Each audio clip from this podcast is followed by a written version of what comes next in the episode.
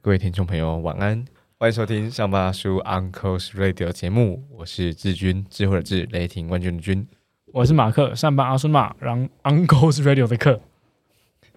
马克，很久不见哈。哎呀，呃，上次这个这个录音的时候，马克不在现场，我跟我跟嘉宾边录我边边冒冷汗，因为我都我都没有空档，可以写他的那个 summary。OK，然后今天还是我跟马克录音。这次呢，我们预计啊会谈，呃，未来可能总共会谈十五集。我们这次设计的叫做沟通篇，其实呃更早一点点是 Mark 在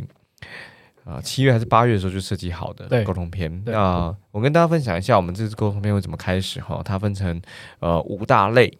分别是向上沟通、向下沟通、平行、对外以及自我。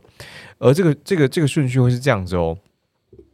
我们其实蛮参考了这个彼得·杜拉克所写的一本书，叫做《五维管理》。五维管理已经买不到了，如果各位习惯读电子书的话，可以去购买他的电子书。那五维管理呢，分别谈的其实就刚刚我讲的那五种，分别就是向上管理、向下、平行、对外跟自我管理。但它其实是有顺序的。虽然彼得·杜拉克在一开始这本书里面，他从自我管理开始谈，但是他也提到啊，自我管理在一开始你进入职场的时候是做不到的。举例来说，你可以管理自己几点上班吗？No，八点上班你必须八点打卡，你管不了这件事。你可以管理自己几点下班吗？老实说也是 No，因为你下班时间也是被规范好了，比如说六点，比如说七点。当然，你可以管理自己加班吗？通常也是 No。OK，自我管理很难在一开始你初入职场的时候开始做，所以是这样子的。我们顺序呢，会是一个人他从他离开学校，然后进入职场之后，他第一段面临的其实不是自我管理，因为你所有管理都被规范好了，而你第一段面临的是面对你的 mentor，面对你的主管，那叫向上管理。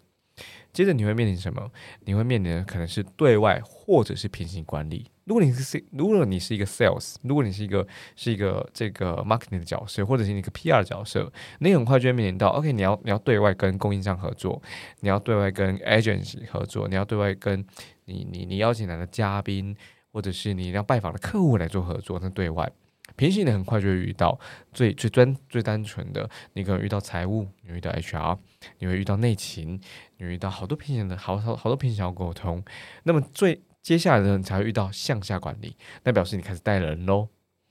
不论你带的人是正职员工、工读生，或者是所谓的这个实习生，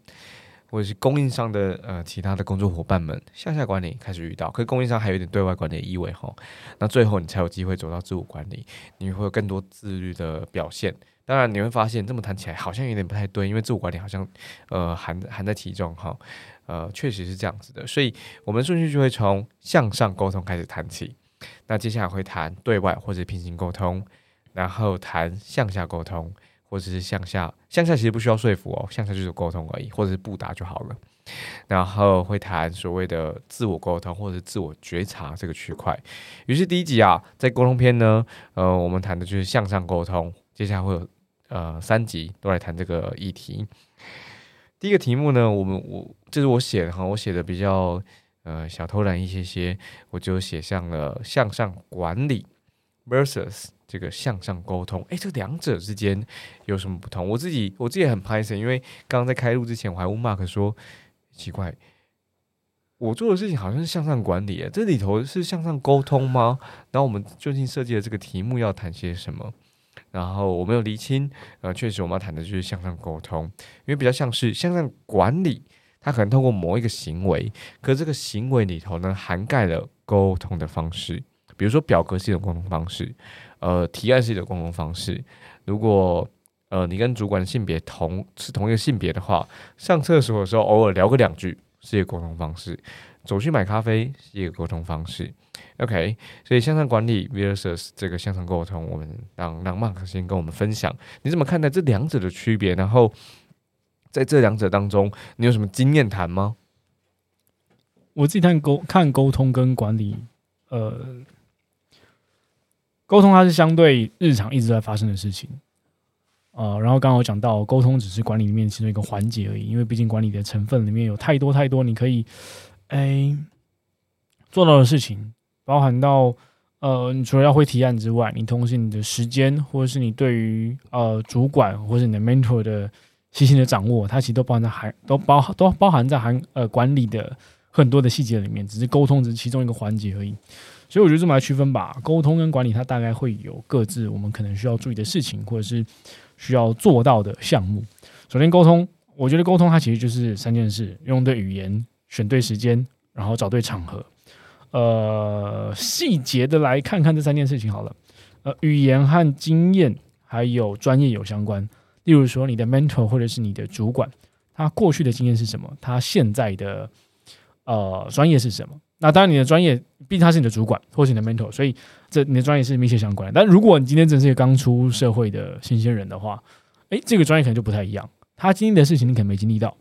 对。然后还有再来就是，呃，他理解的语言你可能也不理解，对。所以这整件事情，呃，语言、时间跟场合，它都是有有不同，我们必须要关注的，嗯，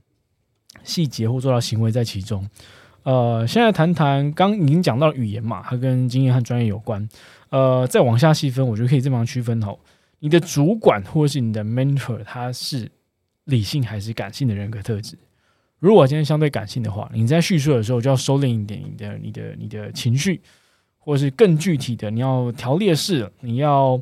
呃明确的告诉他今天的结论是什么。那呃接下来的呃 CTA 就是 Call to Action 是什么？那如果今天相对感性的，你可以用叙事的方式告诉他。呃，不论是用文字的，还是在当面的跟他叙述的时候，你都可以相对的平铺直叙，或者相对的告诉他一件事情发生的起承转合，他会相对能够容易理解。对，再来，他之间是相对积极的还是保守的？如果他今天相对积极的话，你或许跟他可以可以可以跟这个主管和 mentor 谈更多的是你未来想做些什么，或者是你接下来计划是什么。但如果今天是相对保守的话，或许就不适合谈这么多接下来的事情，而是更多的谈。现在你还缺少什么东西？你会怎么做？然后甚至是呃，举例来说好了，现在呃，我们在面对一个新的工作的时候，因为我觉得专业项目我还我还差，我还欠缺哪一些呃知识，还欠缺哪一些工具，还欠缺哪些技术？那接下来你会怎么样把这些东西捡起来？我觉得这对面对相对保守的主管来说，你至少可以让他更有安全感一些些，或者是你可以让他呃更知道，那你接下来对于你自己成长的计划是什么？我觉得这对保守的主管或者对保守的 mentor 来说是一件蛮重要的事情。对，这个是语言，它和经验和专业有相关。再来，时间，时间就会跟习性相关。这个习性就是你主管的习性，mentor 的习性。呃，你适合的这个主管，他通常在上午、中午、下午还是下班时间，相对来说有余裕、有空档可以跟你交流，或者可以听你说话。那如果今天我们在业务单位好了，呃，业务单位相信很多的会议都安排在呃下午接近下班时间。那这个时间或许，呃，我们我们适合在工作上展开沟通，就是的的都是，呃，跟工作密切相关的所有的议题。但如果今天可能想要找他探寻更多的，嗯，对你个人的建议好了，啊，相对的我们不需要找到还有他的空档时间，他呃比较缓和下来，或者是他节奏上比较慢一些些的时候，跟他多多多的去谈谈，呃，他对你的建议是什么？所以时间跟习性有关。再来场合。场合就跟伦理有关的，这边指的是职场伦理哦。举例来说，如果今天这个主管他相对比较爱面子，那或许你们在互动的过程里面比较适合是 one on one 的时候，对，每周一次、每个月一次 one on one 的时候，呃，跟他请教、跟他讨论，那甚至有更多的是呃对整个团队或一间公司的建议。但如果这个这个主管他是比较开放式的，或者团队的互动比较开放式的，整个职场伦理呢也是比较属于呃没有这么多呃细节或者政治需要考量的。我就可以再思考一下，是在小会议里面，还是大会议里面，还是全公司的会议里面？当然，我觉得这就是开始有风险了，就是适不适合在这样的公开场合里面去提及更多的，或者是展开更多的呃向上沟通这件事情。那当然还有一个，我觉得这更需要大家被被呃思考或考量的，就是非工作场域的向上沟通。因为今天发生在非工作场域，没有任何人会在你身旁呃见证或是记录。对，所以当这个沟通发生一些冲突的时候，当这个沟通发生一些误会的时候，它终究就会呃，可能真真的会有呃意想不到不好的结果发生。对，所以呃，场合会跟伦理有关，然后也特别建议大家去思考一下，呃，在场合这件事情里面，呃，尽可能的，尤其当我们今天身处在一个新进入的呃职场新鲜人或新进入的一个呃新到任的新人，好了，在一间新的组织里面、新的公司里面，呃，尽可能的去在一个正式的场合里面、工作的场域里面去展开这个向上沟通。在我面对的这些呃，我自己的工作伙伴，或者是我面对的企业伙伴，跟我们合作的伙伙伴也是一样，我时常发现，嗯，有一些主管他。他没有把所谓的 one on one 跟所谓的这个 review，呃，这两个词给分开，我觉得非常非常可惜。因为当当你想跟员员工，呃，或你的部署做 review 的时候，他应该准备好来做报告，然后他应该准备好告诉他，他比较像是绩效管理，他比较像是绩效面谈。可是万万不是万万最好是你可能有些问题想问，你们最好随意的聊一聊。甚至让让你的部署给你一些建言，管理上的、领导上的，或者是工作组织上的，我觉得都非常好。那叫那叫 one on one。呃，当然 one on one 有 one on one 的的一套做法，它甚至还有 template，你可以参考那些提问跟问题。review review 做法，它它甚至这两个是完全不同的两门课程。我非常同意刚刚 Mark 所说的，就是所谓的非工作场域的这个沟通或者是谈话。呃，传达讯息的时候，我想引用 HBR 的呃一篇文章，叫做《先试着直属主管在想什么，让你的好点子上达天听》。这篇文章呢，我们未来三集当中不断的重复提及，这是我这边准备的部分的内容。嗯，你可以在你可以在餐厅的时候，你可以在电梯的时候，你可以在甚至在假日聚会或所谓的员工旅游的时候，不那么硬的随意聊个两句。嘿，呃，Amanda 是我主管。哎，Amanda，哎，上次讲的那个你觉得怎么样啊？啊，真的，真的哦。你看，随意来了两句，或者走，嗯，这个跟 Amanda 一起去买咖啡的路上，问他说：“Amanda，我我最近工作，这个上周你觉得，嗯，我有什么表现不好的地方吗？我看你这周跟我的关系好像有点闷闷不乐的。”好，呃，这确实就是我我真的会讲出口的话，是我个人真的会讲出口的话。可是。如果我们在这一个在一个正式的会议室当中，我问 Amanda 这件事情，呀，Amanda 可能比较没那么放松，或不容易说出来。我觉得，当当我们成为主管的时候，我们状态可能会跟 Amanda 非常非常像。那这个是我发现的，就是我非常同意 Mark 刚刚讲到一个小小的技巧，叫做非工作场域的沟通。买咖啡很好，电梯很好。那员工旅游的时候，在在等等车的时候，在等捷运的时候。反正不是在会议室啦，反正也不是在不是在他办公室。好，那办公室要很大，走一走，聊一聊，那也很好。对，所以这个，这是我想要在这个阶段，我想要赶快先补充上来的。我自己来看待非工作场域的接触，其实真的很吃我们对于呃主管习性的观察了，就是他到底喜不喜欢这件事情，然后他到底能不能开放式的接受你今天在非工作场域里面或是非工作时间里面的提案甚至讨论，他能不能够。真的是放下他的主观意识来跟你建议，我们真的开放式的讨论接下来该怎么做，或者是他的他的想法是如何？我觉得都是很看这个主管他呃，真的就是他的他的他的性格也好，他的呃对于开放性意见的接受程度。所以，要对应回去，在一开始志军提到的呃，沟通管理的差异是什么？其实沟通真的就是管理的一个环节而已。至于管理这个层面上，它有更多的依据跟原则，我觉得。在回 P two 的时候，我们深深入来聊聊这件事情好了。嗯，当然感谢。嗯，我想分享一个例子，然后我先说出那句话，叫做“我喜欢曼克刚刚提提到的时间跟习性有关”。我我之前在听一个 podcast 的时候，他就说：“你不需要知道主管的个性，但你需要知道身为主管的习性。”哇，我好有感觉哦！就是你不喜欢主管没有关系，你不需要了解他。但是你要知道，身为一个主管，他的习性是什么？我之前在跟一个前主管，他在 Even 嗯工作的时候，他我我我跟他那个工作习惯是，我觉得我我觉得非常自在的，然后我很开心跟他工作。我们时常在讨论一件事情，就是你现在想先做什么？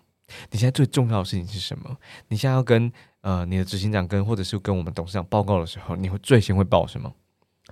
说断就是你的优先事项是什么？我当时在跟 Even 工作的第一天起，第一周的时候，我就跟他对齐。我们当时有两个方案，一个是所谓电话销售，一个所谓的这个企业销售。我就问，我就问 Even 说，那哪一个是要先做的？在这周，在这周，我我知道两个都很重要，可是我没办法同时进行，我就我就只有我一文就只有一文这样子。那我就问他说：“那你电话销售先够，还是企业销售先够？在这周，下周我们可以换，但这周我只能决定一个。”好，所以他我们就对齐之后，他要告诉我答案，然后我就从那地方先走。你看，这叫习性，就是 even 我跟 even 工作是我抓到他，他知道我们会彼此对齐优先事项，我觉得这很重要。那为了对齐，其实还是还是一个蛮麻烦的事情，就是说，当我觉得假设哈。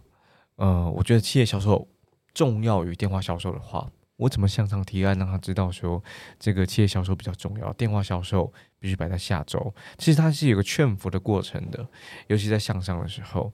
所以，呃，第二题我们倒倒蛮想知道如何向上提案、向上说服的。Mark 你怎么看？我自己来看，在职场这些日子以来，我觉得提案跟说服对于。呃，基层员工或者是呃，对你终究还有个上头，就你还有一个主管的状态来讲的话，我自己觉得提案跟说服的比例还是九比一吧。你有机会能够提案的，一定是百分之九十九的机会，这个一是百分之一，你其实很少很少能够就可以说服你的老板、你的主管或者是你的 mentor 的，因为除非啦，除非真的我们今天在新创里面，或者真的在一个很很平行的沟通单位里面，呃。他很开放式的沟通，我们可以开放式的讨论，没有任何阶级可言，或者是伦理并不是那么重要。但我们今天终终究是在一个有组织或者是有有一个呃阶层结构的公司里面的话，我们其实不会有说服的机会，因为他他一定会给你管理力道，他甚至有头上他的头上给他的指示或目标。那对我们而言，我们能够做的是什么？就是呃。依照这个目标，或是依照我们被赋予的任务使命，然后去给予其他提案的可能性，在这个提案当中，或在这框架当中，找到我们能够施展手脚的机会。所以我自己会觉得，提案跟说服比例只能九比一，九十九跟百分之一，这个九比一是代表这样子。我会我自己会觉得，提案它是一个沟通方式，你不要把想不要不要把提案想象成是说服的机会，因为太难说服了。你除非有机会真的说服整间公司的走向、营运走向、营收走向，不然你。没有什么说服的可能性。那那那这边讲的这个提案，就是具体来说，你你会怎么做，或者是你有什么经历吗？嗯，我觉得最主要经呃最主要的做法，一定就是我们很常提到的，在简报这件事情上很常提到的吧，就是多个方案。OK，今天举举例来讲哈，我今天被赋予了，我在这个月份要达成一百万的营收，然后同一时间我也被赋予了其他的限制。比如说，OK，我可能重点要放在呃中南部的客户身上。好，那那我能怎么做？我该我该怎么说服？我们先讲说服好了。我要说服什么？我只想打台北的客户吗？OK 啊，那我们去说服。但你的说服的论点会是什么？这种时候，相信我，嗯，为什么你的老板、你的主管会给出这个目标？就代表他已经思考清楚了，他有他的脉络存在。你在说服的过程里面，可能才会知道他的心路历程长什么样子。所以，当这个时候你会说服不成功，我觉得很有意思，因为你今天讲的跟我们等下第三题要讨论叫目标如何对齐有一点像。对，就是我们可不可以放弃？我随便说，我们可不可以放掉你刚刚提到的？假设是你这个案例，我们放到中南部，但是同样的业绩目标我还是会达到，而我准备打花东，我随便说的。对，maybe 是有效的。对，嗯，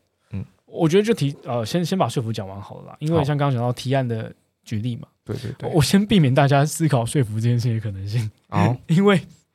说服这个你遭遇挫折的这个这个影响，比我们想象的还要痛苦太多太多了。嗯哼，因为我们想的心路历程，并不代表老板没想过或主管没想过。对，他或许已经想过一遍了，只是我们还不知道。就别以为你老板好像傻傻的样子，老是住张嘴，没有，他其实都想过的。对，那我们就再再再举个更更极端的例子好了。嗯，今天老板告诉你说，我也没办法。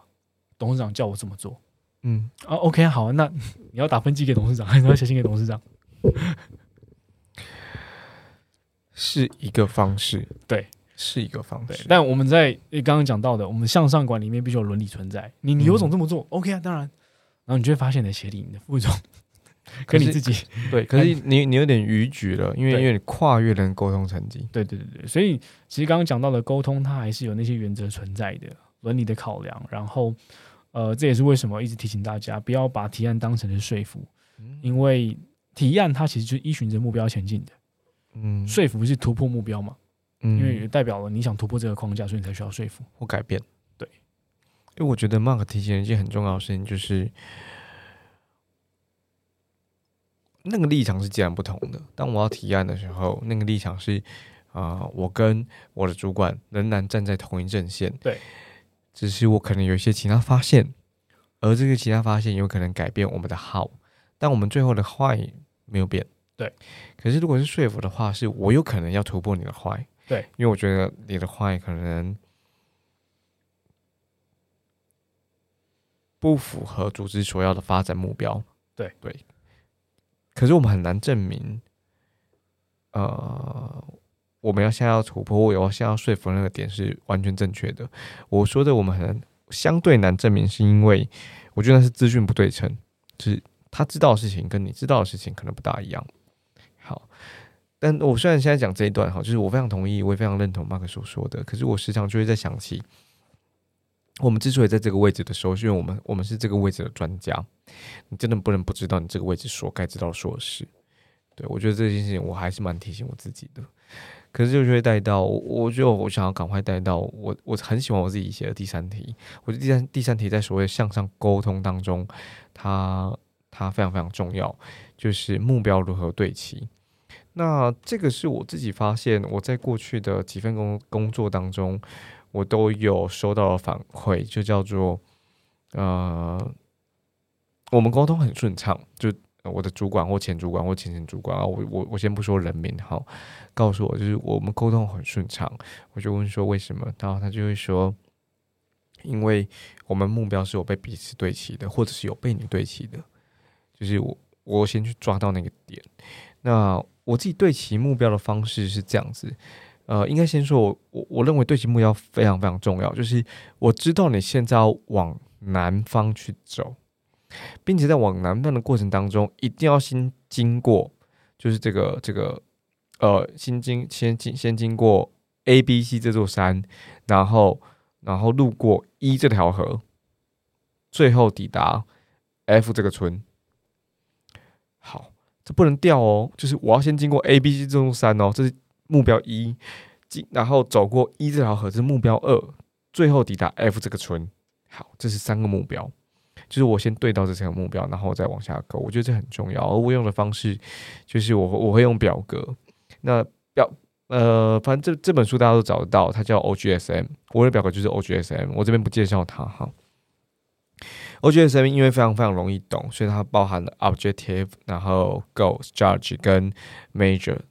那但这四个这四个单字定义了我们在执行过程当中非常重要的各个环节，所以我都用这个目标去对齐。因为 OGSM 它也容易被解释。好，那过去几份工作经验当中，不论是 OGSM 或者是我先，我当时就算我当时还没有学会 OGSM 的时候，我也会去对齐目标，然后我也尝试着用对方听得懂的话，去让他知道说我现在在做些什么。因为我跟我我跟我老板的专业可能是不一样的，就是我会做的事情是因为我在这个位置上，可是我老板的专业可能是管理专业，不是我会做的事。好，所以这我会用的，呃，分别是这两个工具，一个是共同语言，呃关键是对方听得懂的共同语言；第二个是我会用表格的方式，而我目前使用的工具叫 OGSM 去对齐目标。啊、m a r k 你是怎么看待目标如何对齐的？因为我们在讨论的时候，我发现你你你在做这件事情的这件事情，你切得更细节了。目标这件事情的对齐，我也是在现在这份工作经验里面，我发现它其实在职场工作者来说是要花很多很多时间沟通的，而且是不能够逃避沟通的。我我只是直接举例，呃，几个面向的分类好了。呃，谈目标很简单，但我觉得目标可以分为客观跟主观，然后同时也可以分为量化的指标跟行为准则，然后就用这些分类往下走哦。客观目标分别可能是公司给你的、团队给你的，还有个人的客观目标。这客观目标一定会写在某些系统上面，呃，不论你今天是写在纸上，写在公司的呃 HRM 系统还是 HRD 系统之类的任何系统里面，它要作为依据。呃，公司告诉你是营收，团队告诉你可能是你的你的呃要要帮团队做些什么事情，就是明确的告诉你该做些什么，那个任务的那个是呃很量化的，你要达成多少的数字，得到多少客户，呃，做出什么样的行动，个人的，然后可能跟你晋升有关，可能跟呃呃你的晋升，然后你的考核，然后你在这一个年度或这一个季度里面必须要展现出来的人格特质有关，所以这个是客观的目标。好，在主观的目标。这个就是我会特别去去讨论的，就是 OK，老板对我的期待是什么？对，这是老板主观的目标。还有在同才对我的期待是什么？这个也是我特别去提到的。好，那同才就有点有点就是我们在平行沟通的状态了。可是为什么同才对我的期待也会被我放在向上沟通这件事情？就是我不能逃避大家对我的目标到底是什么？呃，就大家对我的期待到底是什么？好，呃，回归在目标这这件事情上哦，老板对我期待一定是目标之一。他会是主观判断的。老板看到我的行为展现，老板看到我的态度，老板看到我什么时候上班，什么打卡，报了多少加班，这都是老板看到的主观判断。所以我要明确的看到，我要明确的知道，老板，你今天发自你内心的直觉告诉我，你期待看到我在这个季度或这个月份里面要达成什么事情。你今天亲口说出来了，我们都留下记录，不论会议记录也好，还是任何的形式的记录，我都明确的知道说，老板，你今天对我的期待是这样子。同才会对你有期待，或者对你就希望你是一个什么样的人？对，根据你过去的表现，我根据我第一次认识你的第一印象，那这样子会不会又有一点点让你觉，就是让你变得不是那么的自在？因为你可能得表现出一个大家期待你表现出来的的的那个样子，可是你可能不是那个样子，或者是你在那个样子的时候，并没有那么自在或舒服。我觉得这边我提到的同才对我的期待，比方是我会依循着老板对我的期待，回过头来跟我的同才讨论或沟通，接下来我的行为指标，或是接下来我要做的事情是这一些东西，所以代表我同时有第三者来帮我认证。如果今天我做到了，代表之前都看到了，老板也看到了，所以主观的目标我也都顾到了。再来量化指标跟行为准则这件事情，也让所有事情都变得更客观一些。量化指标呃不用特别提到，因为它就是量化的，就是成果如何就是如何。呃，不论我今天过程发生了什么事情，再来行为准则也是客观的，我们就明确定义了我我今天迟到，客观的迟到，对我我展现的行为是什么嘛，对吧？那如果今天整个月份下来我都没有迟到，诶，我的行为准则达标，对，所以行为准则也是客观的，所以我们要尽可能的避免一些主观的判断，就算今天老板对我的期待也明确的讲讲出他希望看到我什么样的改变，我也要明确的跟老板讨论出来一个具体的行为准则，所以你希望我避免做什么事情，跟希望我更多的做到什么事情。那更多做到什么事情，同时也代表着是我对同才的影响也会发生，所以也就代表着是为什么我需要厘清同才对我期待是什么。对，所以这个是我在目标上面一定会花时间沟通的一件事情。那我不会避免这个沟通。向上沟通，我认为啊，它是理性且感性兼具的，而向上管理，它牵涉到管理这两个字的。管理是这样子，可以被量化的，才能够被管理。我是这一集，我在 Mark 身上学到非常多。